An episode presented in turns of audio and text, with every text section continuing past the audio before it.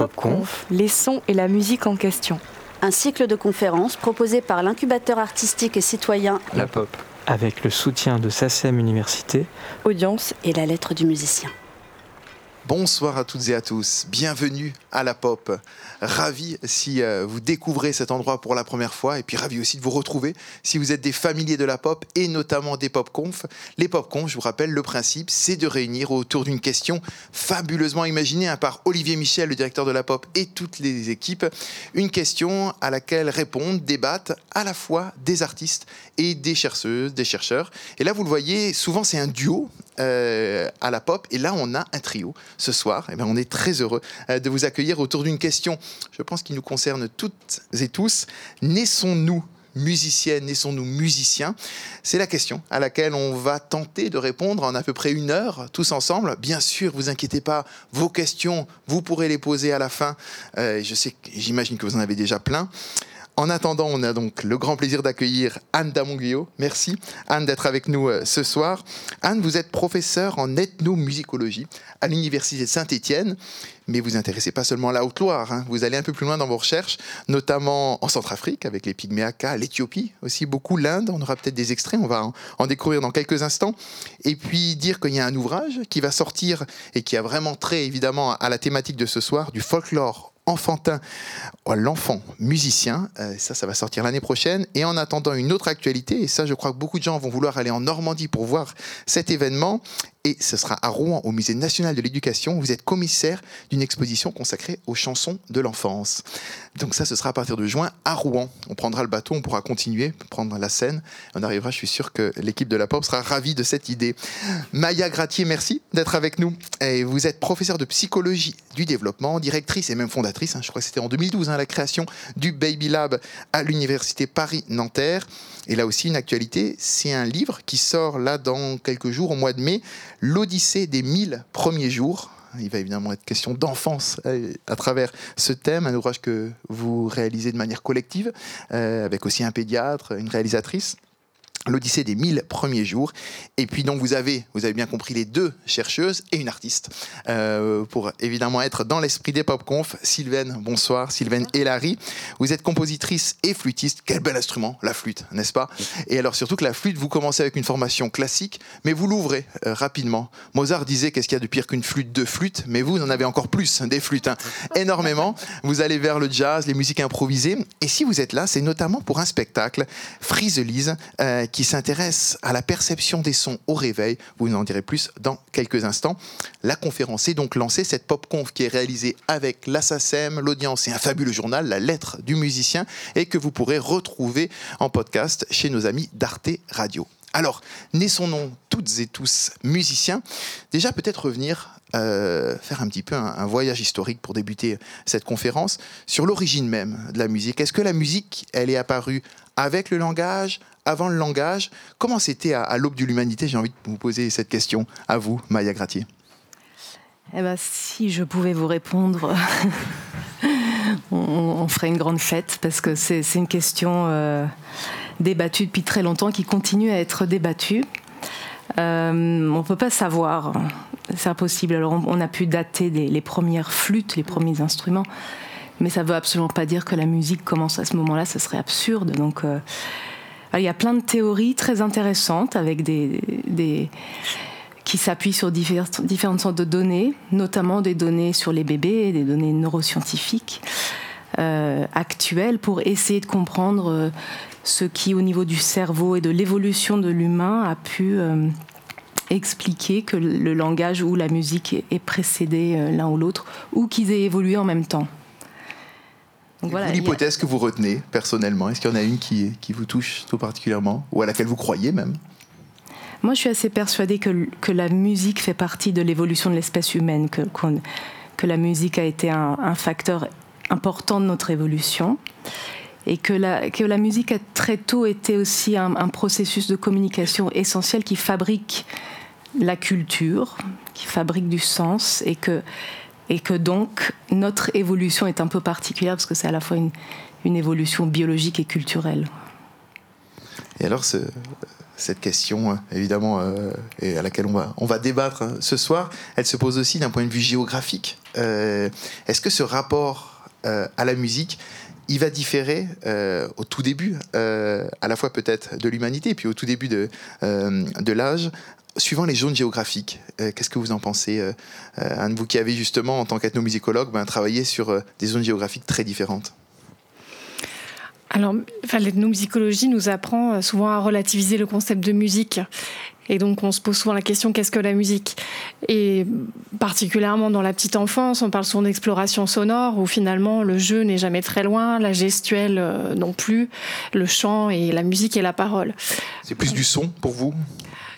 Bah, c'est, c'est une. En tout cas, on ne peut pas la réifier, la, musique. Enfin, c'est une activité qui se partage et qui se fait entre, euh, généralement entre plusieurs humains.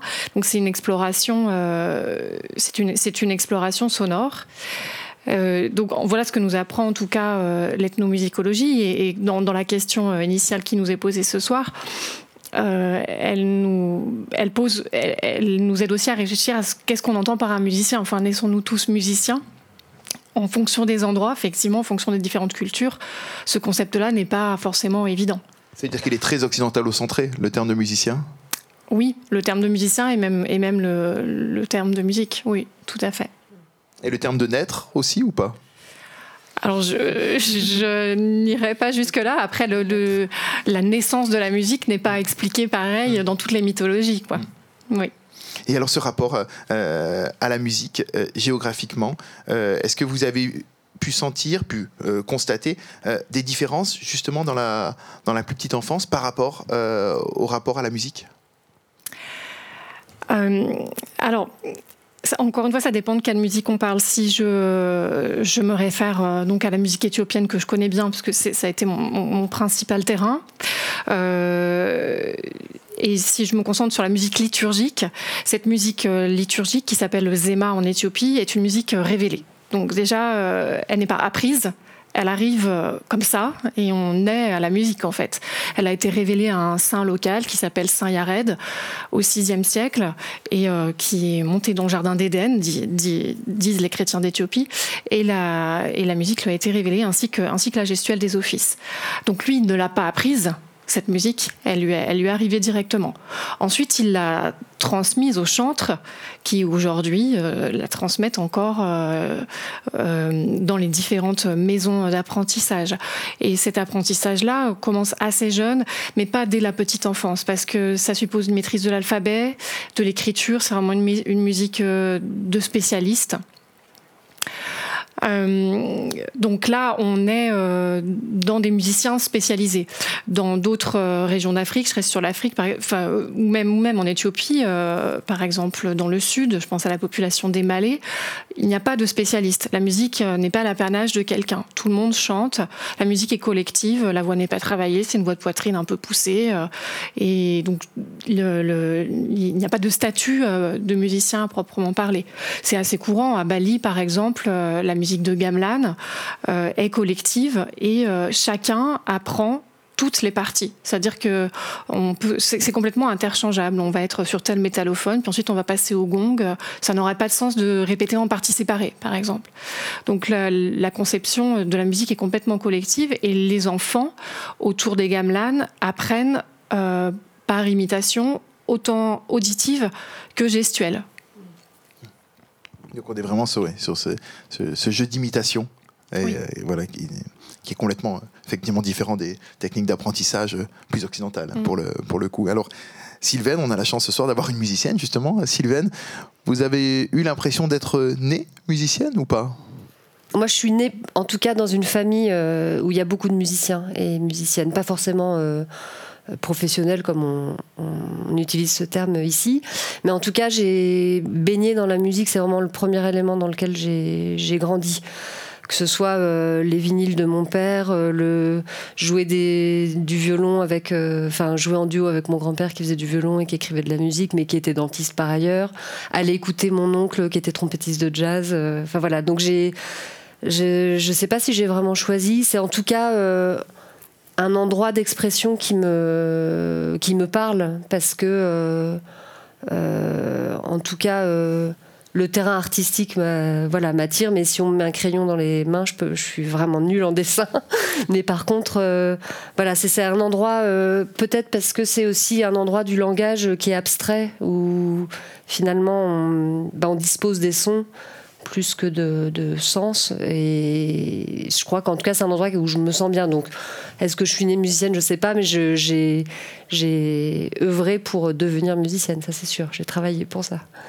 Est-ce que Maya, on a euh, notamment des, des, considérations scientifiques par rapport au fait d'entendre la musique quand on est encore dans le ventre euh, de sa mère? Euh, Il y a eu un rapport hein, un peu là-dessus sur la musique et l'enfance de Sophie Marinopoulos hein, qui avait été rendu au, ministère de la, de la, Culture, qui insiste évidemment sur l'importance cruciale notamment de la, de la musique dès le, dès le, plus jeune âge. Mais là, même avant la mmh. naissance, tout dépend comment évidemment on entend le mot naissance et à quel moment on l'acte, mais mmh. est-ce qu'on a un petit peu des, des tests scientifiques là-dessus, mmh. Maya Grati on en, a, on en a beaucoup, oui. C'est vrai qu'il y a une prise de conscience euh, au niveau euh, euh, de la politique publique, etc., sur l'importance de l'éveil culturel et artistique, mais qui s'appuie sur des années, maintenant 30 ans, je dirais, de, de recherche qui n'arrêtent pas de montrer à quel point les bébés, non seulement à la naissance, mais même avant de naître, en effet, écoutent et discriminent et mémorisent le son musical. Et ça, c'est assez mystérieux, ça reste on se dit mais pourquoi quoi ça leur sert la musique? Ils vont pas tous devenir musiciens. Euh. C'est un peu la même question de à quoi ça sert à l'humain d'être euh, musical, quelle est l'utilité en termes de fonction biologique qui amène beaucoup de personnes, de chercheurs aujourd'hui à poser l'hypothèse d'une musicalité, on parle de musicalité plus que de musique, qui renvoie euh, bah, au, fondement biologique et pas seulement à l'invention culturelle. Euh, donc l'idée, alors ça pose la question de, l'universel, si euh, il y a en effet un fondement biologique et qu'on a tous une prédisposition à entendre et, produire peut-être aussi du son musical, eh bien alors euh, on devrait pouvoir trouver certains universels à travers le monde. Mais, mais pour revenir au prénatal, oui, on a des études qui montrent une mémoire musicale transnatale mais on, a une mémoire, une, mémoire langagière transnatale.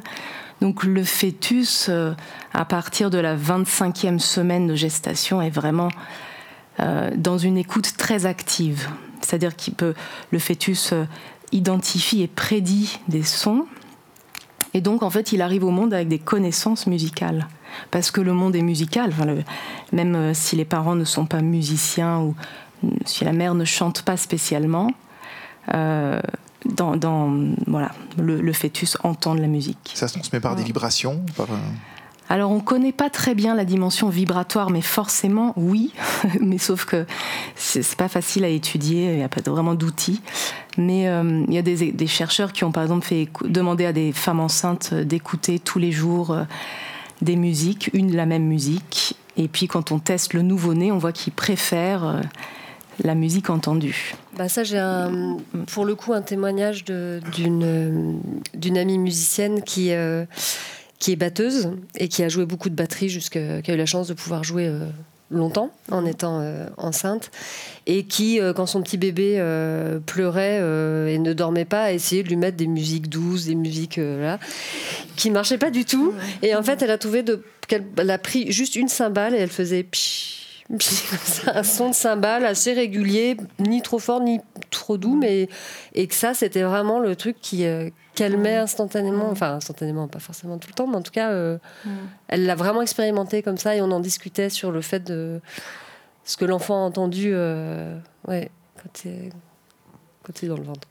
Et alors par rapport aux prédispositions hein, pour, pour la musique, Sylvain, vous disiez voilà euh, combien vous avez un peu baigné euh, justement dans, dans un milieu euh, quand même mélomane et, et musicien. Est-ce que ça joue un rôle? Et c'est aussi la question un petit peu, on a parlé des questions géographiques, mais il y a la question sociale aussi mm. qui peut rentrer en compte dans cette idée d'accessibilité dès le plus jeune âge à la musique. comment vous voyez, Maya, les choses par rapport à, à cet aspect? Est-ce qu'on on voit qu'il y a vraiment des, des différences sociales fortes dans, sur cet aspect-là? euh, il y en a, euh, mais en même temps, il n'y en a pas. Chez le tout petit, c'est assez extraordinaire. Je pense qu'on. toi, tu dois l'expérimenter en crèche. Moi, je le vois dans les recherches, mais à quel point tous les bébés sont euh, extrêmement attentifs, réceptifs à la musique. et aussi très créatifs dans leur. Alors, les tout petits, par exemple, vocalisent. On, oublie qu'ils font pas que pleurer et qu'ils produisent des sons assez intéressants musicalement.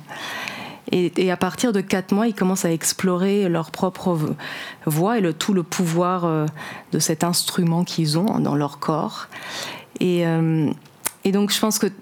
Mais je pense qu'évidemment, ce qui se passe euh, quand un bébé vocalise, par exemple, c'est que l'adulte, sans forcément s'en rendre compte, devient un pédagogue musical. Donc les parents sont tous, euh, ne serait-ce que parce qu'ils parlent au bébé.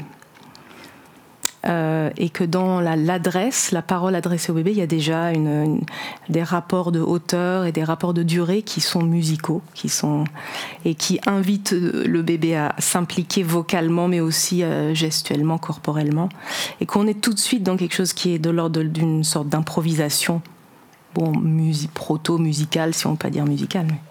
Ça aide au langage, la musique, Maya Gratier? Eh bien, c'est ce que beaucoup essayent de montrer, mais c'est pas encore. Euh, je dirais qu'on n'est pas encore euh, sûr, mais très probablement.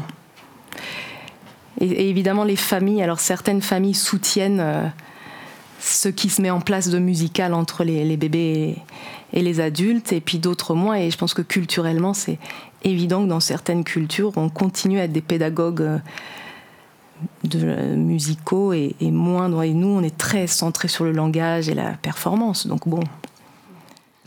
Anne justement ce, rapport cette connexion ou déconnexion entre musique et langage vous avez pu euh, également l'observer? Alors je ne l'ai pas observé euh, directement, mais il est vrai que euh, on dit souvent que, les musiciens ont des facilités pour apprendre les langues étrangères, parce que de toute façon il y a une discrimination des phonèmes, euh, il y a une habitude de segmentation, en tout cas du, du, du temps. et, et en tout cas pour ceux qui qui ont un apprentissage un peu formalisé, euh, un entraînement de la mémoire, euh, donc euh, une acquisition de vocabulaire. voilà, donc je pense qu'il y a quand même un certain nombre voilà, de, paramètres qu'on peut, qu'on peut, qu'on peut comparer. mais pour, pour rebondir sur sur les familles euh, que, tu évoquais, euh, Maya. Effectivement, euh, dans, cette question, naissons-nous tous musiciens on, ne naît pas au même endroit et on ne naît pas dans les mêmes familles. Et un, exemple évident, c'est celui des familles de spécialistes. Je reste dans le domaine des musiques traditionnelles, notamment en Inde. Il y a des familles de spécialistes dans la musique euh, hindoustanie, donc c'est la musique de l'Inde du Nord. On appelle, on appelle ça la musique classique savante ou euh, la, musique classique savante de l'Inde du Nord, musique hindoustanie. Et dans ces familles-là, ces familles de spécialistes, les enfants sont prédestinés à être musiciens. Le grand-père était musicien, le père est musicien, et l'enfant sait que c'est son destin, il devrait être musicien professionnel. On peut peut-être en regarder euh, voilà, un extrait. Avec grand plaisir. Euh, donc c'est un extrait dans lequel on voit euh, un, moment d'apprentissage informel parce que les enfants sont très jeunes. Donc c'est un film de Nicolas Magriel qui est ethnomusicologue. Euh, et qui, euh, qui a tourné ce film pendant plusieurs années de suite. Il a suivi un, un père, c'est pas celle-là, C'est ça, exactement, merci. Voilà, on voit le père à l'écran avec un de ses fils, il a, il a deux garçons, euh, et euh, il n'a pas encore décidé quels instruments joueront ces deux garçons. Lui-même joue de la vielle, de la vielle sarangui. Il est virtuose, c'est un musicien reconnu.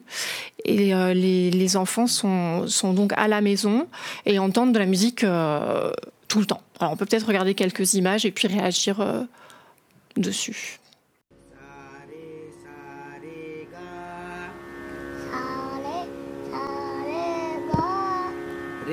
ga re ga ma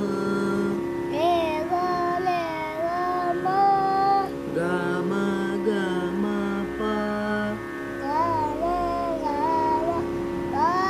बेटा सुर में गा मा गा मा पा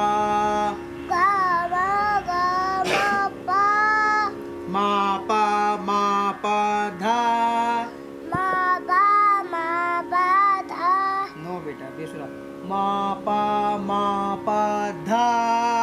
मा पा मा पा धा। पा धा पा धा नी। पादा पादा ने। ये बेसुरा है सुर में पापा जैसा। पाधा पाधा नी। पादा पादा ने। Very good very good good boy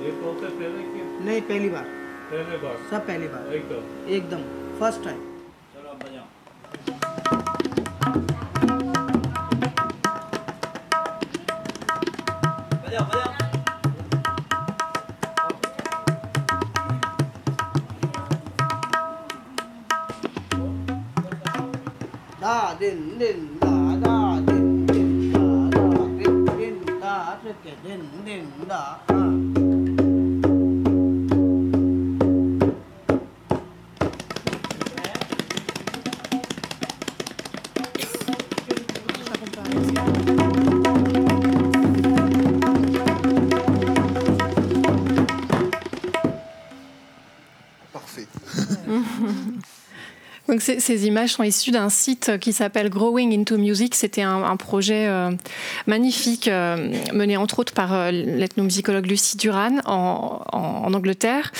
Euh, et donc là, en fait, on voit plusieurs, euh, séquences, en fait, plusieurs manières d'apprendre la musique dans, ces familles de spécialistes. Euh, Il y a un apprentissage du solfège, on le voit au début, c'est ce qu'on appelle les sargames. Donc tout simplement, il fait ses gammes, c'est une solmisation. voilà, il chante le, rag avec son père. D'ailleurs, on voit bien qu'il n'apprend pas que la musique, parce que c'est son père. Donc c'est aussi le rapport à son père, c'est aussi lui faire plaisir. C'est on voyait un bisou à la fin quand il y arrive. Enfin, donc euh, la musique, c'est toujours bien plus que ça. Euh, on voit aussi euh, la manipulation des objets. On voit un moment un enfant qui met du talc sur le sur le tableau. En fait, on les laisse vraiment toucher. toucher aux instruments. Il y a des instruments jouets qu'on voyait pas qu'on voyait pas dans l'extrait, mais euh, tout ce qui est de l'ordre de accorder, retendre la peau, accorder la corde, enfin voilà. Ça, aussi, ça fait partie de, de, l'accoutumance en fait aux objets musicaux. Et puis enfin, euh, là, il, jouait des tablas avec son oncle qui à, un moment euh, rentre dans le répertoire. Il y a aussi l'écoute du répertoire, donc une écoute plus passive, mais qui fait que finalement le répertoire rentre parce que tous les jours à la maison, euh, il, est, il, il est joué. Donc là, finalement, dans ces familles de spécialistes, enfin, tout, tout se mêle, c'est-à-dire qu'ils naissent musiciens, euh, mais c'est à la fois le passé. On voit là, c'est la photo du grand-père qui est immense euh, dans Il n'y la a pas de salle. choix en fait finalement. Il n'y a, pas- a de choix. ça. Donc c'est à la fois le passé, le présent et l'avenir, puisque de toute façon ça continue. Donc ça c'est un cas bien particulier, mais voilà, chez, dans, dans les familles de griots aussi, il y a une hérédité de la musique, donc on est musicien. Pour reprendre un exemple africain, euh, mais l'exemple indien me semblait parlant. Qu'est-ce que ça vous inspire, euh, Sylvaine Ce que je trouve étonnant, c'est euh, le justement la frontière très ténue entre ce qui est de l'ordre du jeu, ce qui est de l'ordre de l'apprentissage, ce qui est de l'ordre du geste quotidien, même parce que c'est vraiment leur univers, et à quel point c'est pas euh, séparé. Par exemple, même vous disiez le tu disais l'objet, euh, il est en train de retendre un tabla. C'est pas un jouet euh, qui imite euh, tel instrument de musique euh, où c'est pas où il y a pas des gommettes de couleur et parce que c'est le tabla pour le petit, puis ensuite il, aura le droit de. Ils, sont déjà en contact en fait avec des des, instruments euh, et en étant tout petit. Et je trouve que ça induit aussi le rapport, le, respect de, des matériaux. Enfin, je sais pas, je trouve ça assez. Euh, assez étonnant en fait euh, de et que l'apprentissage se loge à cet endroit-là et j'ai l'impression que c'est vraiment plus une comme tu disais quelque chose qui est dans la continuité et, et que c'est pas il n'y a pas l'endroit de l'apprentissage et puis l'endroit de la famille et l'endroit de un peu comme Là, dans nos sociétés, on se pose plus ces questions-là. Alors, l'endroit de la crèche, est-ce que c'est l'endroit où ils peuvent aussi explorer le monde sonore? Et puis, et puis donc, quand ils sortent de là, après, ils l'explorent plus du tout. Enfin, qu'est-ce que ça voudrait dire euh, Et c'est voilà, je trouve que là, c'est bon, c'est pas L'apprentissage mêmes- vient, vient un petit peu plus tard quand ils seront plus grands et euh, ils vont venir s'asseoir pour reprendre le, le terme employé, c'est-à-dire s'asseoir et avoir la leçon euh, du père. Mais là, cette phase-là, 4, 5, 6 ans, c'est une, c'est une phase de pré-apprentissage en fait de, de, de manipulation, d'écoute, de Ouais, participation. c'est de l'expérience, euh, par l'expérience sensorielle. On... Et quand on s'assoit, en fait, des choses sont euh, déjà là. Parce ouais. que parce que depuis longtemps, en fait, elles sont, elles sont venues. Mais c'est apprendre en participant quand même essentiellement. oui. ouais. Ouais. il y, a- il y a eu des études sur les tisserands, les enfants tisserands euh, chez les Mayas du Mexique, qui euh, apprennent aussi à tisser. On, on leur, alors ils ont toute une tradition là de tout petits métiers à tisser, mais les- qui permettent aux enfants de 2-3 ans de fabriquer vraiment des tissus, euh, des textiles. Donc c'est un peu le- les mêmes processus, c'est-à-dire qu'en en effet on compartimente pas, euh, il n'y a pas des, des pratiques réservées aux adultes et surtout on- une attitude de respect par rapport à ce que l'enfant peut contribuer. Et Sylvain, vous, allez- vous êtes allé comment vers la flûte, par exemple? Euh, bah, moi, j'ai eu la chance d'être dans une école de musique euh, à Rennes où euh, c'était le centre Alain Carré. Euh, tenu donc par ce monsieur et en fait j'ai fait de l'éveil musical donc j'ai autant fabriqué des petites percussions que euh, et il y avait une espèce de salle où il y avait tous enfin pas tous les instruments mais énormément d'instruments et donc on pouvait toucher moi je sais qu'à 5 ans euh, 6 ans euh, je pouvais à la fois essayer une flûte, euh, gratter, toucher le piano, enfin voilà. Et c'est un peu, voilà, vers 6 ans où on m'a dit qu'est-ce que tu veux, est-ce qu'il y a un instrument qui te plaît Et j'ai hésité entre la harpe et la flûte. Et mes parents m'ont- un petit peu orienté vers la flûte, je pense, en se disant que c'était plus compliqué la harpe. Je- Voilà, enfin bon, après, euh, tout, est, tout est faisable, mais c'est un peu parce que j'arrivais à sortir un son, ça me, je sais pas, ça, ça m'attirait comme. euh, J'imagine, enfin, c'est pas. Voilà, c'est pareil, c'est des souvenirs assez flous. euh, je sais pas trop. euh. Ce qui est drôle, c'est de te dire qu'on. Quand on joue d'un instrument comme ça, on grandit avec, quoi. Et maintenant, quand on me dit des fois, ça fait combien de temps que tu joues de la flûte, et je me dis, Oh, en fait, je me, j'ai même elle, elle, elle a pas grandi avec moi, mais en tout cas, j'ai même le corps a un rapport différent en fonction de de l'âge, quoi. Et ça, c'est c'est marrant. Et la flûte, pour le coup, qui est un instrument qu'on retrouve sur presque tous les continents. hein. Je pense que Mm. c'est vraiment l'un des instruments euh, Ah bah oui, là, euh, oui. Bah, c'est un des premiers en plus, euh, enfin, des, à être trouvé, mais ouais. Et est-ce que ce- dans ce rapport à la, à la musique, après vous êtes allé, vous avez commencé plutôt quand même vers le classique pour ouvrir vers le jazz, les musiques improvisées. Est-ce que finalement il y a, y a quelque chose qui, dans le côté occidental de la chose, on apprend par de la musique écrite et pour finalement se détacher peu à peu de, de, de, de- l'écrit, qui Oui, serait alors, presque euh, une, une le- démarche qui pourrait euh, paraître paradoxale d'une certaine façon? Alors, c'est, moi, j'ai eu la. Euh, quand je dis que j'ai commencé en classique et que j'ai ouvert après, en fait, j'ai quand même fait euh, vraiment en parallèle parce que dans ce centre euh, musical, j'y suis restée. Après, je suis entrée au conservatoire, mais je suis aussi restée dans ce centre. Et donc, j'ai tout le temps un peu fait les deux, les deux démarches en même temps. Et. mais c'est sûr que c'est pas forcément quelque chose qu'on, bah déjà qui est enseigné quand on est au conservatoire. Il n'y a pas tous les professeurs qui sont formés pour aussi désacraliser ce qu'est l'improvisation ou euh, voilà et que ce soit pas aussi euh, clivé. Bon, ça change euh, quand même pas mal, mais en tout cas à mon époque, donc moi j'avais de la chance parce que j'ai eu les deux. Et quand j'ai rencontré des musiciens, je me rappelle au conservatoire à Boulogne, il y en avait qui étaient très envieux en fait, qui me disaient t'as de la chance de savoir improviser. Et pour moi, c'était assez euh, étonnant comme remarque parce que c'était plus où je me disais, bah, je, bosse l'impro aussi. En fait, c'est une autre manière peut-être de pratiquer la musique, mais c'est une, forme de pratique. Mais en tout cas, euh, donc pour moi, c'est pas, j'ai pas euh, d'abord inscrit quelque chose d'écrit, puis je m'en suis détachée. C'était un peu en, un peu mêlé, voilà. Mais on, voit évidemment dans vos propos le choix de cet instrument et l'importance de l'éveil musical. Euh, c'est presque devenu un, sujet politique. hein. C'est le, le fameux EAC, hein, l'éducation artistique et, culturelle. Emmanuel Macron promettait hein, il y a 5 ans le 100% EAC. On en est loin.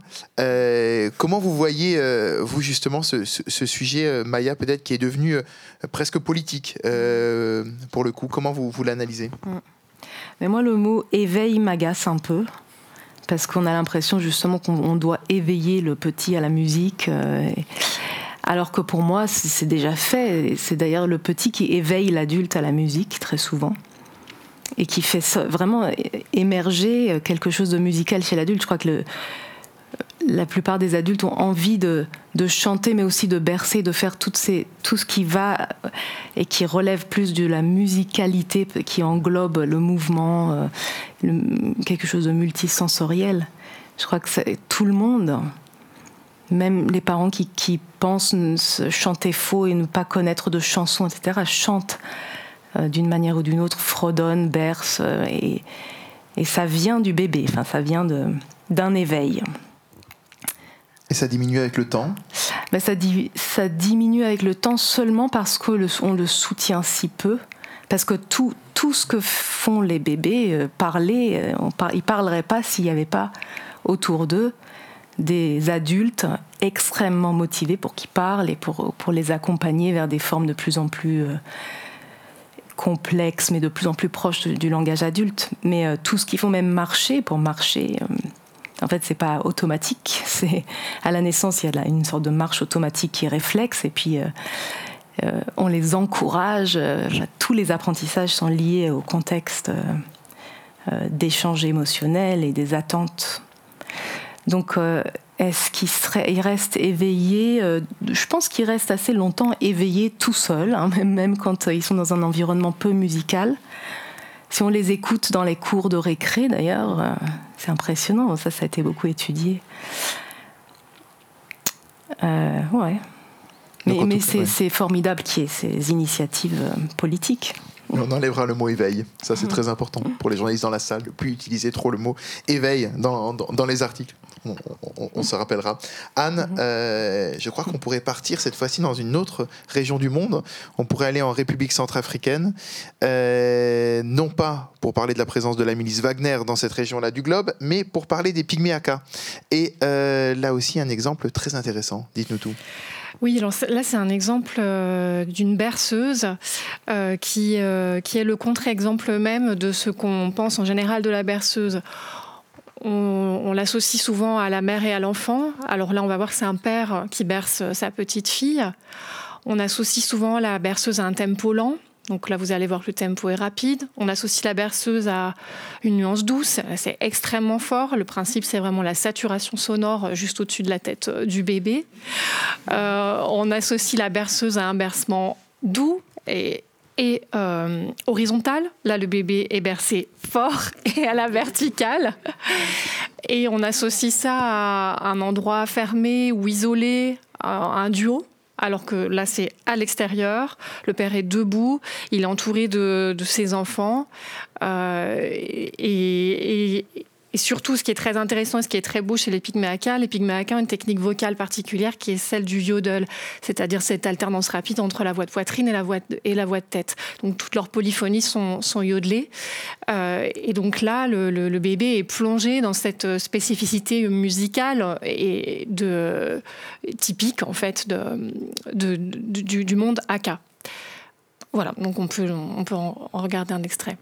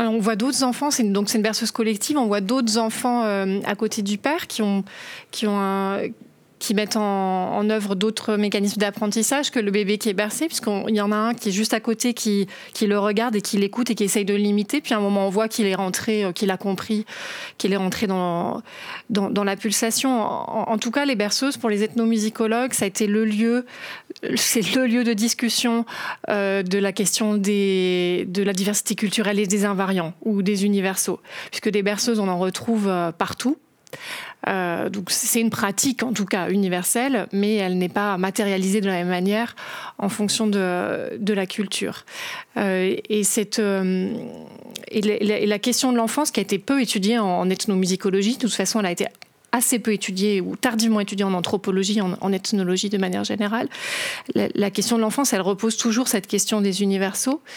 Il y avait un fameux ethnomusicologue Constantin Brailoiu, un ethnomusicologue roumain qui était très important dans l'histoire de la discipline, qui a déclaré que la rythmique enfantine de partout reposait sur un, une séquence de 8 ans. Et en fait, il adorait cette idée-là. 8 ans. 8 ans. 8 ans, voilà, sur une, sé une séquence rythmique de, de 8 ans. Dans, Binaire. L'affirmation de quelque chose. De... Alors, peut-être que les 8 ans peuvent être subdivisés en oui, binaire ou en ternaire, mais en tout cas, il y avait, il y avait cette séquence rythmique-là euh, et qui lui permettait d'aller assez loin, de dire que finalement, donc, euh, les enfants du monde entier partageaient. Euh, alors, je ne dis pas complètement que, que c'est faux, hein, il l'a démontré, hein, mais on essaye de voir un peu ce qu'il y a derrière. Donc, par, par en tout cas partage des, des, un, un, certain nombre de, de paramètres musicaux. Euh, et puis, il dit aussi, finalement, euh, il joue, il chante ce qu'on peut retrouver, je le cite, chez les Esquimaux, les Noirs, etc. Et il y a cette idée aussi de l'enfant primitif qui, qui est là, euh, en tout cas, dès que les folkloristes commencent à s'intéresser au folklore enfantin ou au répertoire enfantin, euh, ils voient dans l'enfant le primitif, c'est-à-dire le, il a le souvenir de, de, la musique des premiers hommes complètement. Enfin, il rejouerait en fait, euh, voilà, l'histoire de l'humanité, et en même temps, euh, il y a cette cette parenté entre l'enfant et le primitif où qu'il soit. Donc euh, voilà, donc je suis venue de la berceuse Aka jusque là. Mais euh, en tout cas, cette, cette, oui, cette, cette berceuse Aka, elle est, elle est, euh, elle, elle, est symptomatique de, de, de, de l'aspect culturel en fait de, de, de l'apprentissage musical très tôt. Et ça fait évidemment penser aux premières minutes de 2001, l'Odyssée de l'espace, où, euh, qui se passe à l'aube de l'humanité, et avec justement ces hommes singes qui jouent avec euh, des os, et on entend derrière les, les coups de timbales, hein, c'est ainsi par les Zarathustra, Zarathustra de, de Richard Strauss, et où en fait la musique de la bande-son correspond évidemment au, au, au jeu des, euh, des hommes singes, et qui va après se transformer évidemment fondu enchaîné, peut-être un des plus beaux de l'histoire du cinéma qui va devenir le, le, vaisseau spatial, évidemment, avec le beau Danube bleu de Johann Strauss. Mais en tout cas, cette musique présente dès le début, dès l'aube de l'humanité. Alors, pour accompagner euh, notamment les enfants, Sylvain, je l'ai dit en, toute introduction, vous avez imaginé, conçu un, spectacle, ça s'appelle euh, sur notamment la question de la perception au réveil. Est-ce que vous pouvez un petit peu nous, nous, en dire plus Oui, alors euh, juste pour resituer, euh, je suis compositrice associée au théâtre de Vanves et c'est en discutant avec Anouchka Charbet, la directrice du théâtre, que, qui me disait tu veux pas travailler sur une forme solo, mais tu pourrais travailler sur euh, voilà quelque chose de particulier. Donc de fil en aiguille, je me suis retrouvée à jouer ça en, en crèche. Je me suis un peu éloignée de l'idée de départ, c'est-à-dire que je joue pas forcément pour un moment de réveil, mais j'ai finalement en métaphore, je me disais que euh, quand on entre dans un, un, univers sonore ou dans un, moment musical, bah, y a, voilà, c'est déjà un peu comme un on, on, bascule un peu d'état euh, de rapport au monde. Donc de, de fait, c'est pas forcément un réveil, mais c'est pas forcément un éveil non plus. Mais en tout cas, c'est une transformation de, de, la de nos perceptions et, et commune, c'est-à-dire moi, euh, dans quel état je suis quand je commence à jouer, mais ce que ça crée, mais aussi euh, comment c'est perçu et tout ça. Et, voilà, et c'est pour ça que Frizzly, c'est le, terme aussi, euh, c'est un mot qui définit un peu le l'effet du souffle sur les éléments, c'est-à-dire que c'est ce qui fait que sur l'eau euh, ça ondule ou que les feuilles bougent un peu. Et mais je trouvais ça assez joli aussi comme, comme image de quelque chose qu'on peut, euh, voilà, en soufflant dans une flûte, qu'est-ce qu'on diffuse? Alors après, je fais pas que des tout petits bruits de son de vent et de bruits de clé, mais par contre, j'ai gardé ça très, euh, très attaché et, euh, à mon jeu, c'est-à-dire que c'est ce que j'ai appris moi aussi en, bah, justement par l'apprentissage de la musique contemporaine, toutes les, ce qu'on appelle les techniques étendues de l'instrument, donc tout ce qui fait qu'on on étire le, son de l'instrument euh, vers euh, d'autres textures qui sont ça c'est venu un peu dans notre culture en tout cas euh, avec les compositeurs du XXe siècle qui ont essayé de voilà, de faire sortir les instruments, enfin de pousser les limites de l'instrument. Donc, je peux me retrouver à jouer bah, de la flûte normalement, des mélodies, des rythmes, mais aussi faire des bruits de clés, des rythmiques, donc avoir un rôle percussif. Ça commence avec Syrinx, hein, c'est ça, de Debussy. Euh, quand je fais une version pour euh, grand public, euh, enfin plus longue, qui peut faire trois quarts d'heure, oui, je commence avec Debussy parce que c'est vraiment mon morceau de chevet euh, qui m'a accompagné tout le temps. Quand je suis avec les petits, non, je commence vraiment plus avec justement quelque chose de, soufflé, de plutôt doux, mais finalement. euh, en fait, finalement, je me suis reposé la question récemment en jouant dans les crèches là de me dire mais est-ce qu'il faut forcément parce que c'est des petits jouer tout doucement? Et en fait, il y a eu deux ou trois fois où j'y suis allée un peu plus fort et en Version fait plus euh, centrafricaine. et ben en fait ça c'est il n'y a pas forcément besoin que ce soit un cocon et cotonneux et tout ça. Allez, juste pour terminer sur, en tout cas sur ma- le dispositif, parce que c'est pas vraiment un spectacle non plus. Mais par contre, j'ai une œuvre d'art de une sculpture végétale qui a été faite par Johnny Le Bigot.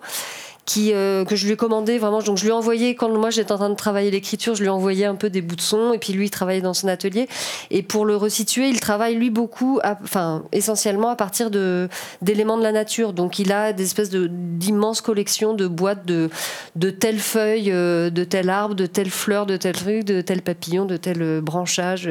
Et donc il m'a concocté une espèce de sculpture végétale à base de de branches de d'osier avec une petite clémentine dedans des c'est euh, plein de petites fleurs euh, séchées. euh, tout est attaché avec des fils de fer ou il n'y a pas de colle ou de plastique ou quoi que ce soit. Et j'ai trouvé que c'était vraiment chouette d'avoir ça pour m'accompagner parce que ça.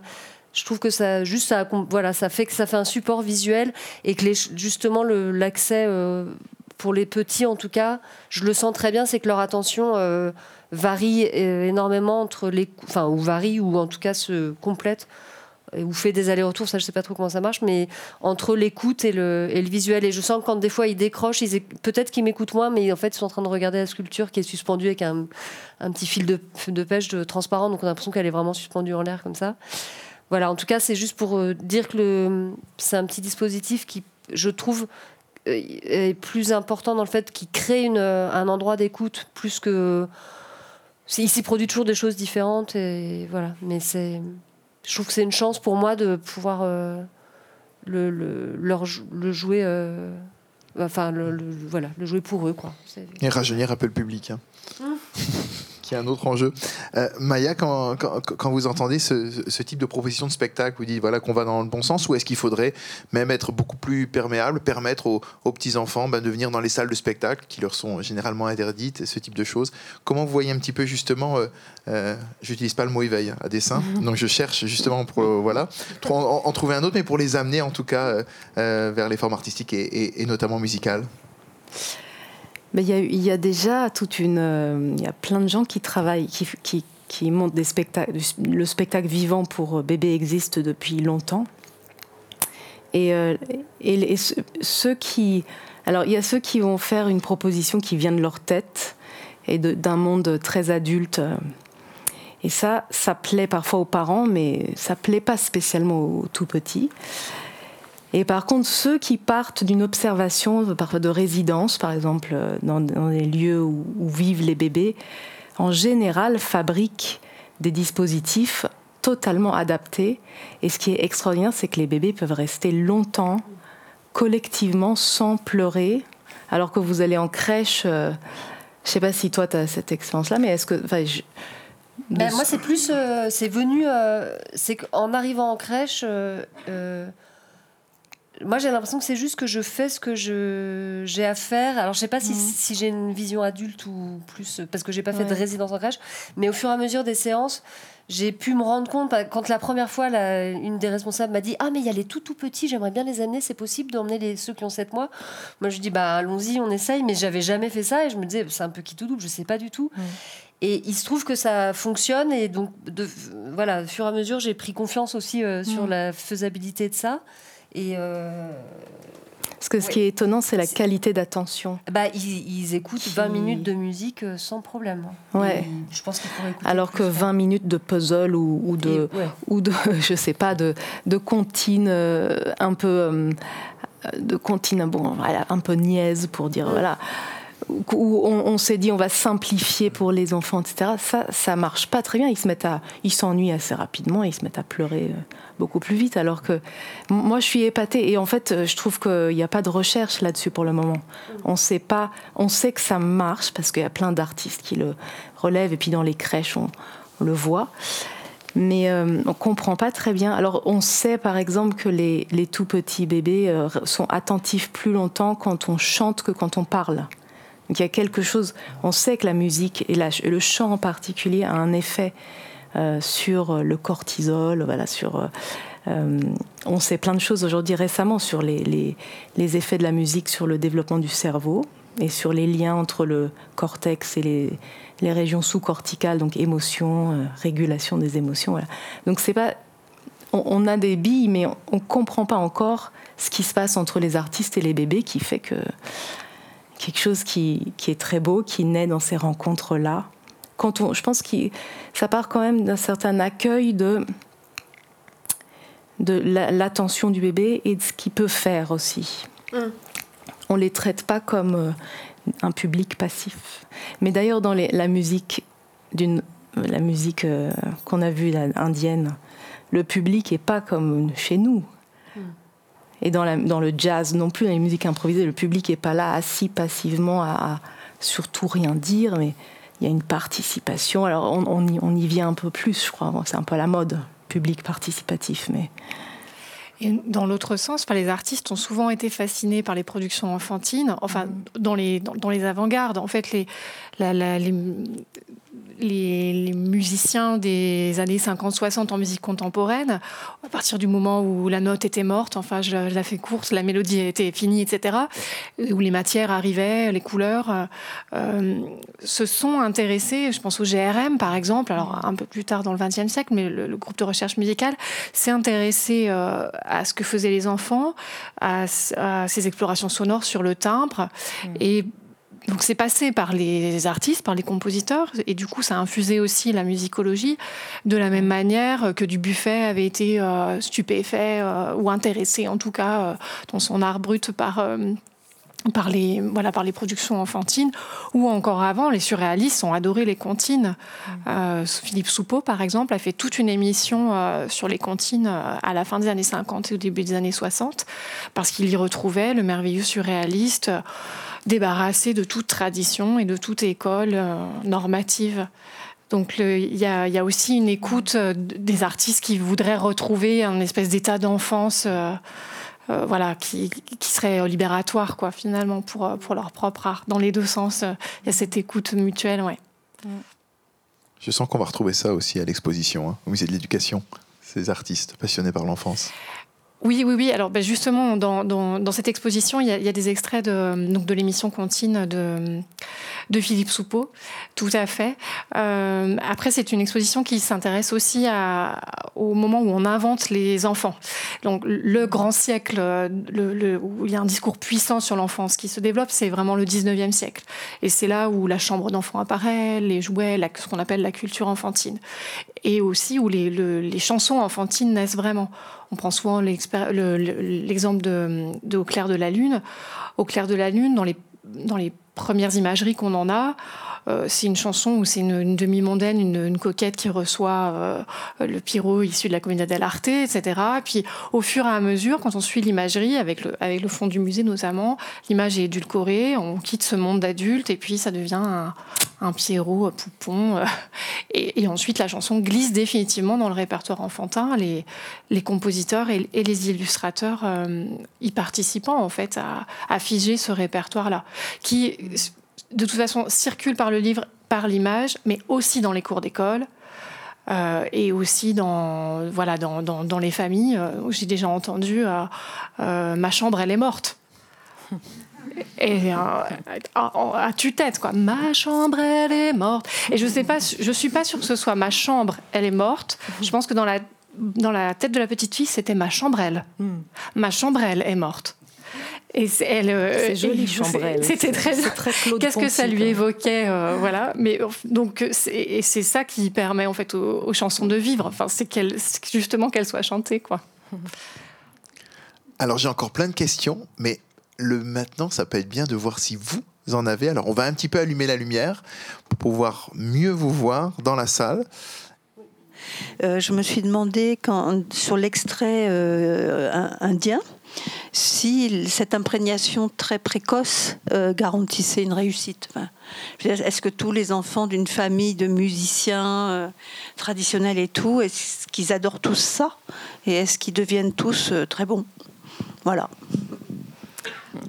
Alors, dans ce cas-là, dans ce cas-là, oui, parce que c'est vraiment l'apprentissage d'un métier et quand ça ne fonctionne pas, c'est beaucoup plus lié aujourd'hui euh, au marché. C'est-à-dire que ces, familles de musiciens spécialistes euh, sont euh, remplacées par des technologies ou, par des, je, je sais pas, des choses qui coûtent moins, moins cher que ça.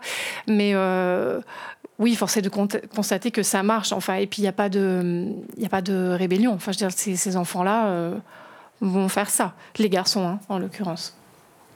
C'est une évidence pour eux et, et par le fait que leur, leur talent vocal, il est, Alors, il- Parce que c'est dur à chanter. C'est c'est dur à chanter, effectivement, et euh, il guide un de ses enfants vers les tablas. En fait, ils essayent tous les instruments. Donc, ils essayent tous les instruments, et le père, à un moment, va juger, dire Bon, toi, finalement, tu seras chanteur, ou tu joueras de la vielle sarangui, ou tu feras des tablas. Et il y a un moment des aptitudes qui vont se révéler. Oui. Le choix peut se faire euh, sur, sur, euh, sur ça, sur la- le, le choix de l'instrument. Oui. Mais ils sont un peu forcés aussi. Hein. Oui, je ne sais pas si c'est vécu comme ça. C'est c'est pas une recherche que j'ai Non, non, menée moi, donc je ne sais pas si c'est vécu comme forcé, mais, mais oui. Euh, vous disiez tout à l'heure que euh, les musiques qui vont fonctionner chez les petits enfants, c'est pas forcément celles euh, qui vont être pensées, en tout cas pour des adultes. Est-ce qu'il y a des musiques qui fonctionnent particulièrement, comme la musique contemporaine? Est-ce que la musique tonale, par exemple, va moins fonctionner chez les enfants? Est-ce que eux, ils ont cette oreille-là finalement de la, tonalité? En, ouais.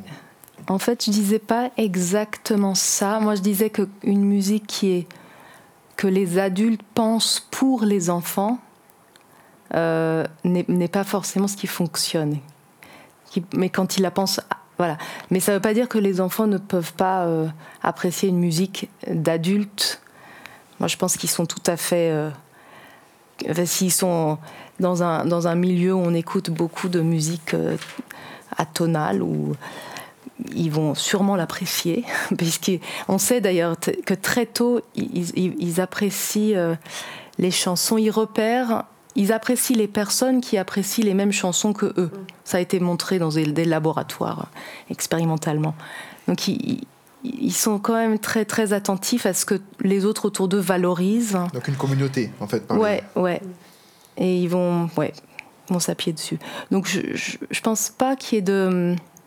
Alors il y a, quand même des choses qu'on sait. Par exemple, les bébés semblent préférer la consonance à la dissonance. Alors ça peut, on peut s'inquiéter de la musique contemporaine et se dire bon, mais euh, c'est une, une préférence qu'on retrouve d'ailleurs chez des espèces non humaines, chez d'autres espèces, mais ça ne veut pas dire qu'ils n'aiment pas la dissonance dans certains contextes. Enfin, ça veut juste dire qu'ils préfèrent en général. Donc, ouais. Sylvaine, d'avoir expérimenté un petit peu dans les, dans les spectacles, justement, je pense, différents types de musique, voire jusqu'au à la musique contemporaine. Comment, comment ça prenait, par exemple, dans les, dans les crèches? Euh, c'est jamais pareil. Alors, j'ai pas de, de schéma vraiment euh, arrêté là-dessus parce que c'est vraiment une question d'expérience du moment et de, du partage du moment. Donc, il peut y avoir aussi une séance qui est très calme où, où je peux me permettre de peut-être étirer un, passage de mon programme qui est plus flottant.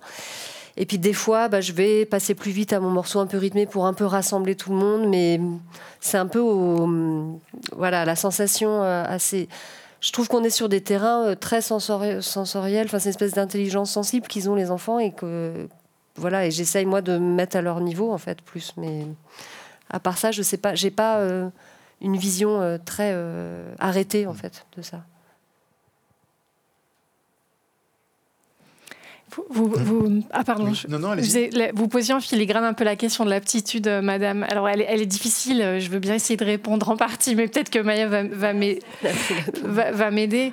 Euh, Il y, a- il y a eu quelques études en, en didactique ou en musicologie sur la question des prodiges.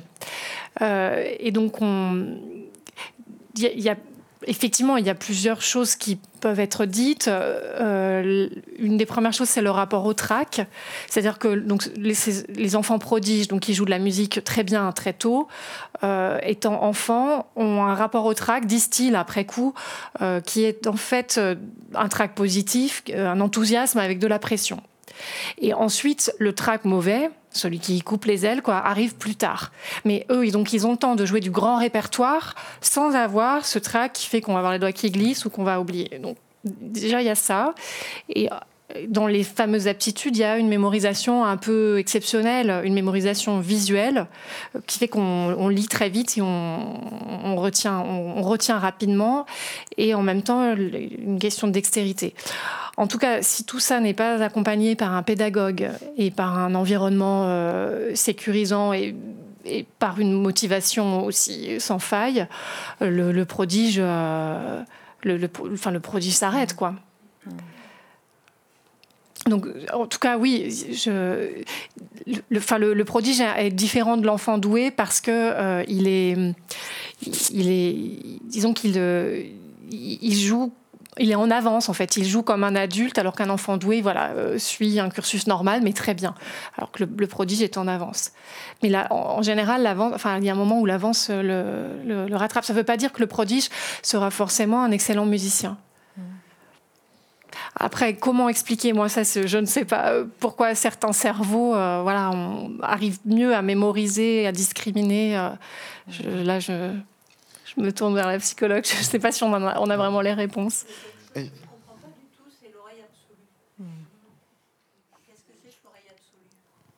Ah, alors là, on, on en avait parlé justement à la dernière pop conf de la de, de, de, de l'oreille absolue. Je sais pas si quelqu'un veut, veut, veut se lancer là dans une définition de l'oreille absolue. Mais en tout cas, on peut être très bon musicien sans l'oreille absolue. hein. Oui. Enfin, il y a plusieurs types d'oreilles en fait. Il y a les, bah, il y a l'oreille absolue, il y a l'oreille relative, ce qu'on appelle un peu, voilà, comme ça. C'est moi de ce que je comprends, je n'ai pas l'oreille absolue, je, je- ça je le sais. D'avoir discuté avec ceux qui l'ont, euh, c'est de vraiment entendre clairement euh, associer un- une hauteur à- au nom de la note. Donc voilà, de- d'entendre, mais ce qui peut même être un peu gênant, euh, je pense parfois. Il y en a qui l'ont dans la salle là ce soir. On fait un petit sondage BVA Sofres en direct. On va essayer de moins se planter peut-être. Alors, ah voilà. Il y en a. Alors témoignage. Oui, bah oui. Bah écoute, euh, bah merci. Euh, alors moi, je me souviens à 14 ans d'avoir mis un concerto de Vivaldi dans la voiture. Et pas- trop bas, Mes parents conduisaient, hein, c'était pas moi qui conduisais. Et, euh, et en fait, j'ai dit à, à mes parents, mais j'entends toutes les notes. Voilà. Bon, j'ai commencé à 5 ans la musique, j'ai fait du violon, du piano, et, euh, et j'entendais tout en fait. Et puis maintenant, euh, si j'allume la radio ou quoi, je- j'entends des tonalités, des couleurs. euh. Enfin voilà, je sais euh, si ça, voilà, on va être en do, en, en la bémol ou je ne sais quoi. Et c'est du plaisir ou euh, Bien sûr. Ouais, ouais, ouais. Et quand il y a un orchestre baroque qui joue avec un diapason beaucoup plus bas, est-ce que c'est inaudible ou pas Non, c'est pas inaudible, mais si tu entends quelque chose en si mineur, tu vas te dire bah euh, c'était composé en do mineur, mais c'est joué en dessous parce que personne va s'embêter au violon à jouer en si mineur, quoi, tu vois. donc voilà. Non, mais moi, pour moi, ça, ça me nourrit plus qu'autre chose, donc c'est. Et, en fait, enfin, ça, ça me nourrit, mais c'est comme ça fait euh, des années que j'entends. Je, je vis avec, même si des fois il y a un klaxon d'un bus ou un truc, j'entends les notes, mais c'est comme si, euh, comme si euh, moi je peux vous dire, bah, vous êtes conscient que le fauteuil il est rouge là? Bah oui, mais alors, bah voilà. Bon, bah moi ça Mais par ça. contre, vous entendez euh, les notes, mais est-ce que. Oui, si par exemple vous entendez un Do, un Sol, vous vous dites c'est une quinte? Parce que est-ce que vous entendez les couleurs des intervalles? Que- Ah oui, ah bah évidemment. Parce que oui, la, oui. l'oreille relative, elle est intéressante pour ça, c'est qu'on entend les écarts entre les notes, c'est la, la relation d'une note à l'autre.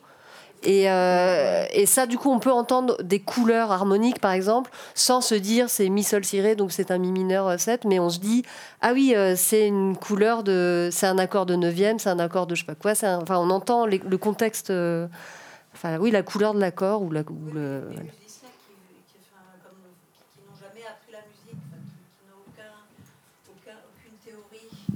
Il y a d'excellents musiciens qui, n'ont- qui ne connaissent rien en théorie. Enfin, moi, je suis toujours été réfractaire au solfège. J'ai eu beaucoup de mal. Mais bon, euh, je sais que je me débrouille. Non, quoi. non, beaucoup de gens, euh, hein. Oui, mais, mais alors comment on peut faire sans le solfège Enfin, le solfège, c'est tellement, euh, c'est des hauteurs, c'est des signes, c'est des. Bah, c'est un ça outil, évolue. c'est un- oui, en plus ça évolue. Ça évolue. Maintenant, on parle même de formation musicale. C'est plus joli. Oui, mais on sait qu'un sol est un sol parce qu'on sait que le do est le do. Et euh, mais si on enlève tout ça, on comment on fait pour savoir que c'est un do ou un sol Enfin, Bah, c'est justement ça, on, entend plus une couleur d'une note que euh, de savoir si c'est un do ou un sol. Et on peut se placer dans la musique et, et jouer avec d'autres gens. euh. Enfin, il y a énormément d'endroits où il n'y a pas. Ah non, mais c'est pas d'avoir l'oreille absolue, par exemple, qui va poser problème par rapport à contrôler l'intonation, la justesse des instruments. Qui, quand on fait des instruments avant, euh, notamment, bah, c'est quelque chose de très délicat. Euh, mais c'est pas lié, euh, pour le coup, à l'oreille absolue, donc pas de souci. Hein. mais non, pas de souci. Ouais, voilà, non, non, je- ça voilà. c'est sûr.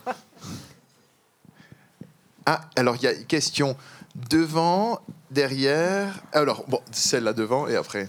Merci. Derrière, pas de problème. Alors, si, euh, si le, bah, le chant, par exemple, participe au développement euh, des bébés, et, cognitif, neuronal, même euh, physiologique, etc., si, euh, vous disiez tout à l'heure que peu importe finalement euh, de chanter juste ou faux et de chanter tout simplement, enfin c'est ce que j'ai cru entendre. Mais alors, euh, puisque la musique c'est aussi une transmission, on l'a vu là tout à l'heure dans les images, enfin on le sait quoi. Euh, ça veut dire que. Est-ce que ça veut dire, est-ce qu'on sait si euh, une maman qui chante faux condamne son enfant à chanter faux Merci.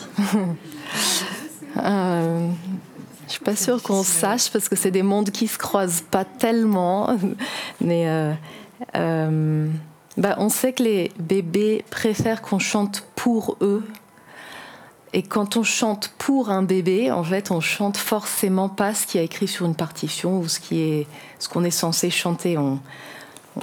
L'adulte réagit. Donc ils préfèrent euh, la, personne euh, qui chante pour eux qu'un un enregistrement euh, où tout est parfaitement dans le rythme, dans le tempo et, la note est juste. Après, est-ce que chanter faux?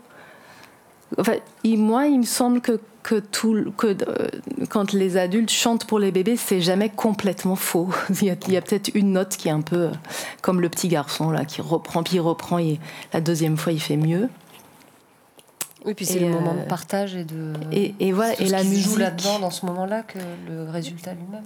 Voilà, et peut-être, mais alors ça, c'est là qu'on pas. Peut-être que notre musique occidentale, euh, tonale d'ailleurs, nous a amené à penser que chanter juste c'était fondamental, alors qu'en fait, c'est peut-être que ce qui est très important pour devenir de plus en plus expert, c'est de savoir jouer avec les autres, de se, de se, se caler, de, se, de trouver le, le rythme commun. Puis les, enfants n'apprennent pas non plus que des adultes. Enfin, il y a une part importante en fait de l'apprentissage entre pairs et de, et de l'apprentissage euh, de l'apprentissage entre enfants. Et puis le, euh, apprendre à être musicien, euh, pour donner aussi un exemple, euh, voilà, un peu plus lointain. Je prends l'exemple de la Mongolie, chez les Darad, où il y a eu des études sur, sur ces- les enfants, les- la manière dont les enfants apprennent la musique. C'est surtout apprendre à écouter avant d'apprendre à produire. Euh, et on, ne donne pas de, de conseils particuliers aux enfants. On, dit juste tu vas aller garder euh, les, prés euh, et tu vas crier. Et tu vas crier pour éloigner l'homme lion voilà, le, un mauvais esprit qui est là, ou éventuellement des bêtes, euh, des prédateurs, etc. Et puis tu vas, tu vas siffler pour euh, que les nuages passent et que la pluie arrive. Enfin, et en fait, tout ça est lourd, est lourd de sens. Donc en fait, c'est surtout apprendre à être un berger. Et donc ensuite, l'enfant va expérimenter sa voix seul avec d'autres enfants, il va l'essayer. Euh, et à un moment, il y a des très beaux passages dans, dans, un livre de Laurent Legrain sur les darades de Mongolie, où l'enfant revient et il dit j'ai sifflé en même temps que le vent. Et en fait il a accordé son sifflement en même temps que le vent. Il a su écouter à un moment les éléments et s'insérer dedans. Et donc c'est euh, donc c'était pas tellement apprendre à faire c'était surtout apprendre à, à écouter. Et, euh, et ça, euh, peut-être qu'il a entendu ses parents le faire, mais disons que les anthropologues disent on donne des dispositifs finalement aux, des, aux, enfants, et puis après, euh, il faut faire confiance à leur propre expérience, leur agentivité, enfin, le, voilà, le fait qu'eux-mêmes vont l'expérimenter. Donc le, pour les bébés, je pense que les bébés apprennent aussi des autres bébés. Hein. Enfin, euh, en, en, crèche, ils écoutent et puis quand ils sont quand ils sont assez grands pour le faire, ils expérimentent aussi. Euh, je veux dire, le, le, le, collectif joue vite son rôle aussi. Donc même si maman chante faux, si l'autre bébé chante pas, pas, si faux, ça peut peut-être se, se, se, rétablir comme ça, s'équilibrer. Après, il y a quand même des personnes qui sont à musique. Oui. ça, c'est. On parlait des avec vraiment une sorte de d'incapacité ou de haine de la musique? Non, incapable à, à, de chanter juste, même euh, joyeux anniversaire, ils, euh, ils peuvent pas. et, et, et, ça va aussi parfois avec une euh, souffrance à écouter la musique. La musique est désagréable pour certains patients à musique, c'est un trouble neuropsychologique. Quoi. Une part assez réduite de la population. Euh, pas si pas réduite que ça, il paraît. Est-ce qu'on a des gens qui sont à musique euh, ce soir dans la salle Ça serait pas mal, oreille absolue à musique. Moins, parce qu'ils seraient sans doute pas là. Ou bien à la guérison par. Autre question, on va continuer.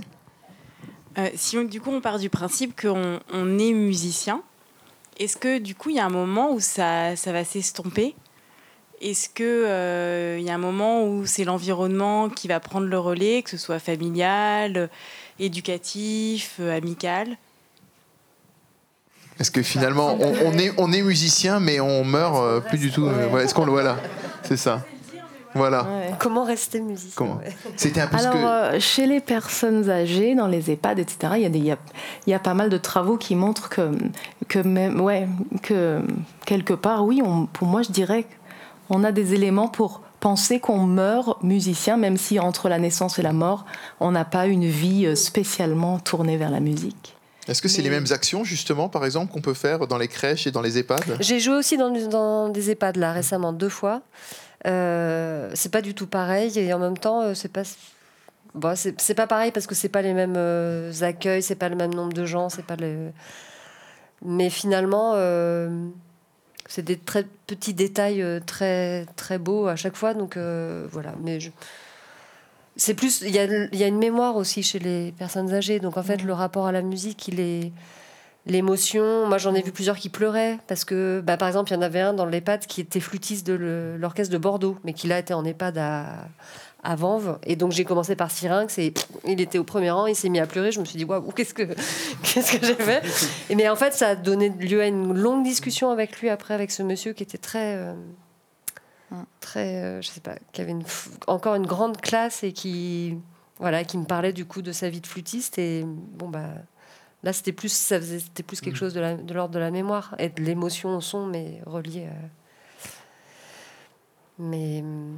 On naîtrait musicien, pas, on finirait euh, musicien. Ce serait le devenir bon. musicien, il est, puis il a, il a changé maintenant. Moi, j'ai l'impression qu'il y a aussi euh, euh, bah, l'accès au, au, même fabriquer du son. Ça veut dire quoi être musicien? Est-ce que c'est juste pratiquer un instrument de musique? Est-ce que c'est euh, faire du son avec son ordinateur euh, pour que la voix, le copain pose sa voix dessus, ce qui est aussi de la, vraiment de la musique? Et donc, il y a un accès maintenant aussi assez différent à fabriquer de, de la musique. Et on peut être compositeur de musique classique, mais on peut aussi être beatmaker euh, euh, et aller mixer, je sais pas où. Et c'est vraiment donc et les outils coûtent moins cher. On n'est pas obligé de se payer un violon, mais on peut s'acheter un, un petit module euh, d'ordinateur. Enfin, donc voilà, il y a aussi que toute la pratique musicale, elle a vachement euh, évolué euh, depuis plusieurs années. Donc euh, l'accès à la musique est très différent euh, d'avant. Mais il est certain qu'on perd. euh, Enfin, voilà, on- quand on ne pratique plus, on, on perd. Enfin, je veux dire, on, on- on perd, on perd, sa dextérité euh, et même l'oreille absolue. euh, si on, si on ne, le- si on n'y pense plus assez ou si on n'est plus assez dans la musique, on peut, on, peut, on peut l'abîmer, on peut, on peut la perdre, plus être trop sûr.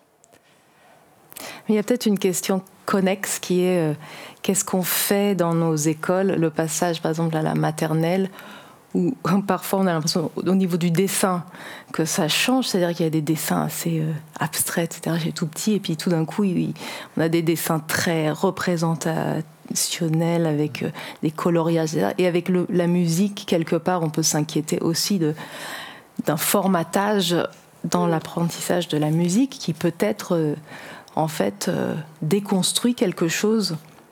C'est-à-dire, en fait, dans l'apprentissage euh, par l'éducation nationale, euh, finalement, il y a quelque chose de très normé qui vient un peu cadenasser la liberté euh, créative de, de l'enfant. Ouais, après c'est pas mon domaine, mais parce qu'il y a plein de gens qui travaillent sur la pédagogie musicale et qu'il y a des, des, des- des choses innovantes. Mais dans l'éducation nationale, bah oui, franchement, bon, il y a, il y a tout un travail sur le chant en chœur euh, auquel tient beaucoup Blanquer. Je pense que c'est intéressant, mais mais il y a peut-être d'autres choses à faire aussi. Il y a sûrement d'autres choses à faire. Euh, cela dit, on, on a fait des, des études de terrain avec mes étudiants en, en maternelle. Et ce qui était assez marquant, c'était de voir euh, euh, que telle chanson euh, correspond à telle maîtresse ou à telle classe. Et quand on, je sais pas, on disait pomme de Renette et pomme d'api, ah celle-là on peut pas la chanter, c'est celle de la classe de Marie. C'est celle des moyens. Voilà. Et donc, il y en a une autre qui est associée à la grande section ou à la petite section. Donc, il y a toujours un aspect euh, générationnel et patrimonial, même si peut-être que le répertoire, oui, voilà, n'est pas. euh, Enfin, pourrait être plus, plus vaste, mais il y a quand même un, un rapport affectif du groupe. Et euh, donc, effectivement, euh, Jean-Michel Blanquer a, cru beaucoup en son, en son plan choral, Euh, mais il n'est pas le seul. Enfin, on parlait de, de, de Demos, en fait, euh, devenir musicien et être musicien, il y a cette foi dans la musique qui serait aussi de faire naître des citoyens. Et ça, ça date euh, au moins de la Troisième République. hein. C'est-à-dire que la chorale, comme lieu fédérateur, édifiant en fonction de quoi on chante. Toutes les années, on se redemande est-ce qu'on fait chanter la Marseillaise à l'école ou pas? Et oui, et comme ci, et comme ça. Donc il y a, y a un poids politique euh, évident, en tout cas du chant, euh, du chant choral à l'école euh, auprès des enfants. Ça, c'est certain, oui.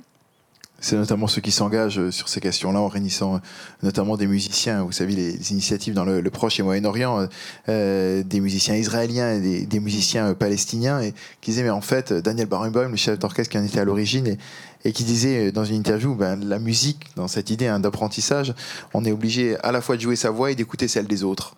Et c'est évidemment l'une des, des plus belles métaphores en, la matière. Une question juste au fond, on passe le micro. Une petite question sur la mémoire euh, musicale. Est-ce que, euh, enfin, j'ai deux questions. Est-ce que, est-ce que, par exemple, on se souvient de musique qu'on a entendue euh, très jeune, enfin, par exemple, à moins de deux ans, par exemple? Euh, Est-ce que vous avez des recherches, enfin, des, des- pardon, des, des éléments sur des recherches qui sont menées sur les paysages sonores, par exemple? Si on grandit dans un pays Mm. qui a une certaine identité sonore, enfin, à un endroit précis, est-ce que le fait de réentendre le paysage en question beaucoup plus tard, est-ce que ça, ça génère des réactions comme l'Irinx avec ce, ce, ce flûtiste Et mon autre question qui est plus liée au, à la nature sonore, en fait, euh, qui peut être plus ou moins plaisante pour les bébés. Euh, on, bon, on connaît tous les playlists autour de Satie, etc. Cette espèce de guimauve qu'on fait écouter aux enfants euh, jeunes.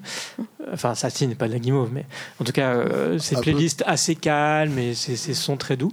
Et comme on avait cet exemple euh, de Pygméaka où c'était pas tout à fait la même euh, réception sonore et la, même qualité sonore, du coup, ma question, c'est est-ce qu'il y a des fréquences par exemple des fréquences basses ou des fréquences ou des rythmes qui accrochent les bébés plus que d'autres? Est-ce qu'il y a des, des études là-dessus en fait? Est-ce qu'on leur fait écouter du EGRM puissance 10 et euh, voilà. Aussi peut-être selon les, les zones géographiques, je sais pas. Qui, qui, euh, Sur les fréquences, euh, peut-être la deuxième, alors la, la première question, je oublier la première question. non, les- sur les, les fréquences, on sait que les, il y a une préférence chez le tout petit bébé à la naissance pour euh, l'aigu. Et d'ailleurs, ça va bien avec le fait que la- l'adulte spontanément parle avec une voix beaucoup plus aiguë. Euh, il y a- c'est aussi euh, la, hauteur de la voix. Ces hauteurs-là, en tout cas, correspondent à la voix joyeuse, aux émotions positives. Il y a, une attraction pour les émotions positives chez le bébé, plutôt bien. Euh, en termes de rythme aussi, il y a, des, il y a pas mal d'études qui montrent euh, que certains, alors par exemple que les bébés euh, vont pas percevoir le lien, le rapport entre des notes si elles sont trop espacées. Plus que 3 secondes, par exemple, ça devient compliqué pour eux. Mais en, en dessous de 3 secondes, ils, ils perçoivent la- le rapport entre des notes. D'ailleurs, ils sont très doués et ils ont ils ont l'oreille. euh, pas c'est difficile de dire qu'ils ont l'oreille absolue, mais certains chercheurs le prétendent. En tout cas, ils, sont, ils discriminent très très bien les hauteurs et, et mémorisent des rapports de hauteur. Ah, et pour certains préfèrent chercheurs, des ils ont tous l'oreille absolue. Oui, il y, a- il y a des- il y a quelques études qui suggèrent. euh, Bon, c'est discutable, mais bon, pas discuté. La peut-être. Sur la question de la mémoire, alors ben, la mémoire est, déformante et le, problème des études sur l'enfance, c'est qu'elles, enfin, je sais pas si c'est un problème, mais elles sont menées par des adultes. Donc, euh, donc en fait, euh, c'est Roald Dahl, l'écrivain, qui disait euh, on parle à la place des enfants et on a oublié. Et en fait, je pense qu'on a oublié. Et lui, il disait qu'il était le seul à, sa- à savoir ce que c'est, ce que c'est, qu'il s'en souvenait et qu'il parlait comme ça, comme les enfants.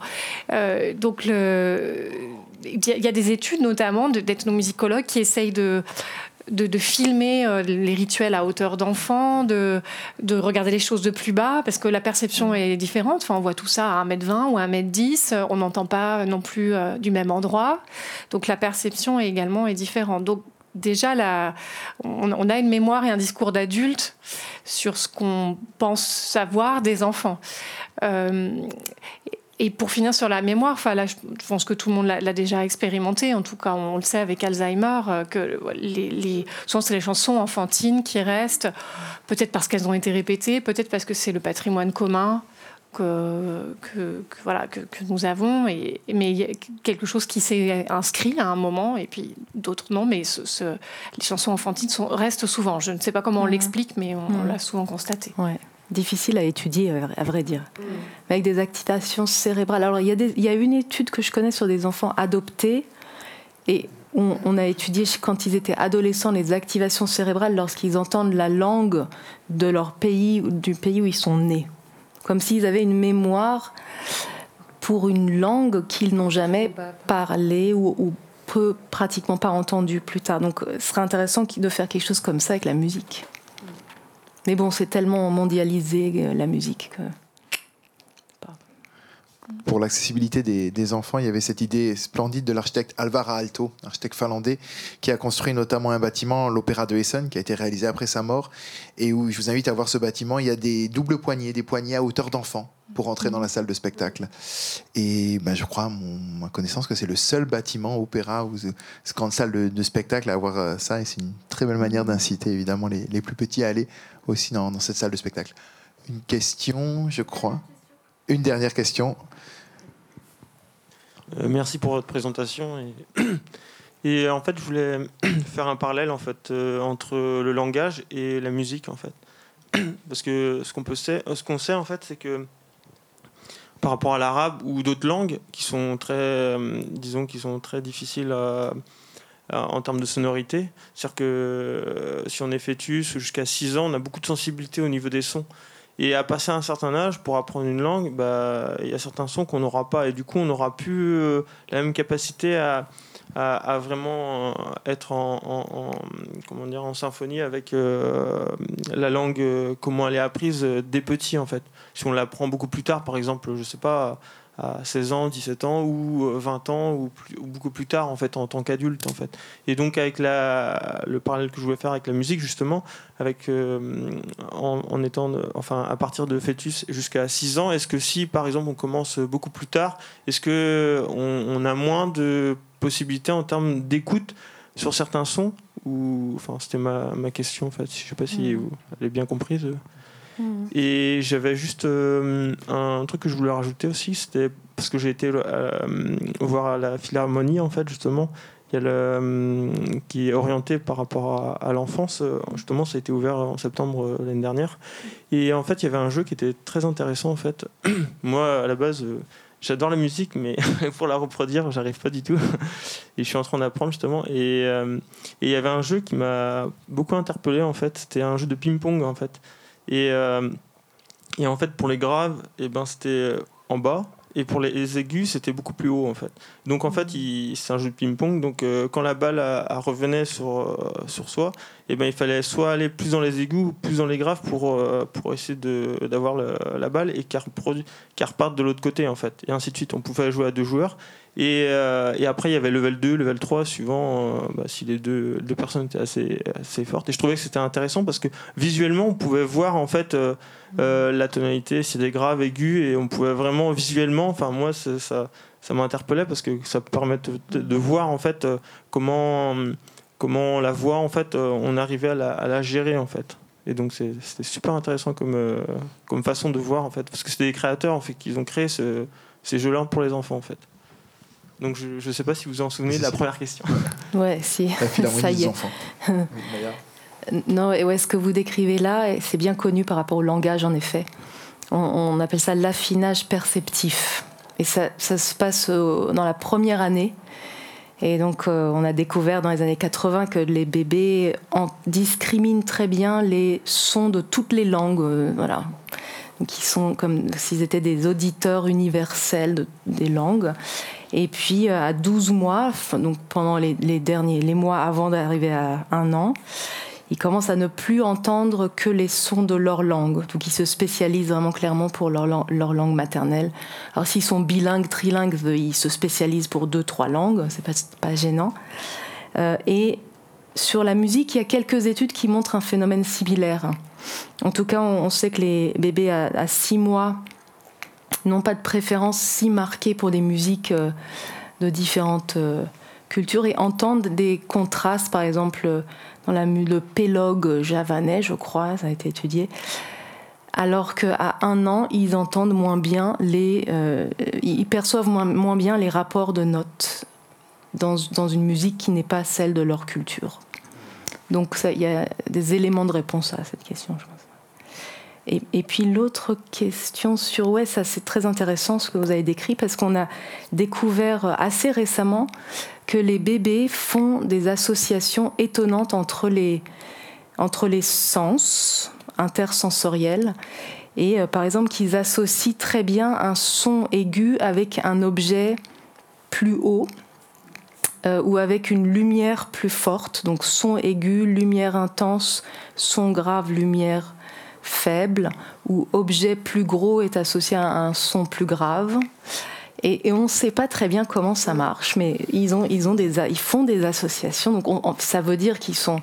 La perception est en effet extraordinairement intégrée au niveau. Ils peuvent écrire une partition en disposant des objets dans l'espace. Ouais. Alors nous, on va faire un projet comme ça, on va les câbler pour voir ce qui se passe quand ils, ils produisent du- du- des sons en, comme les, des compositeurs qui font ça, des- en, en en- comment on appelle ça Bref, en sonifiant le geste.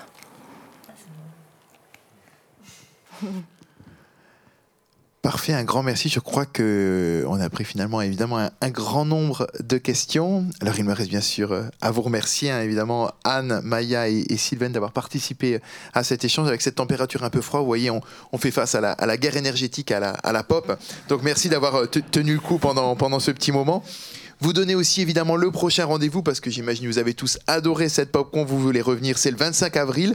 Et une question qui a été indirectement posée hein, euh, par Maya. Sommes-nous toutes et tous, euh, pas et tous, sommes-nous intolérants au bruit? Pas forcément tous et tous pour le coup. Euh, on parlera justement sans doute... de, de la musique. Euh, donc ça, c'est le 25 avril prochain.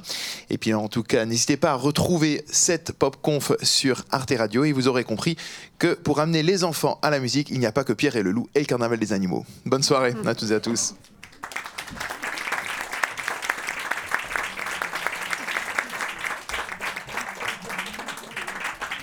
Popconf, les sons et la musique en question. Un cycle de conférences proposé par l'incubateur artistique et citoyen La pop. Avec le soutien de SACEM Université. Audience et la lettre du musicien.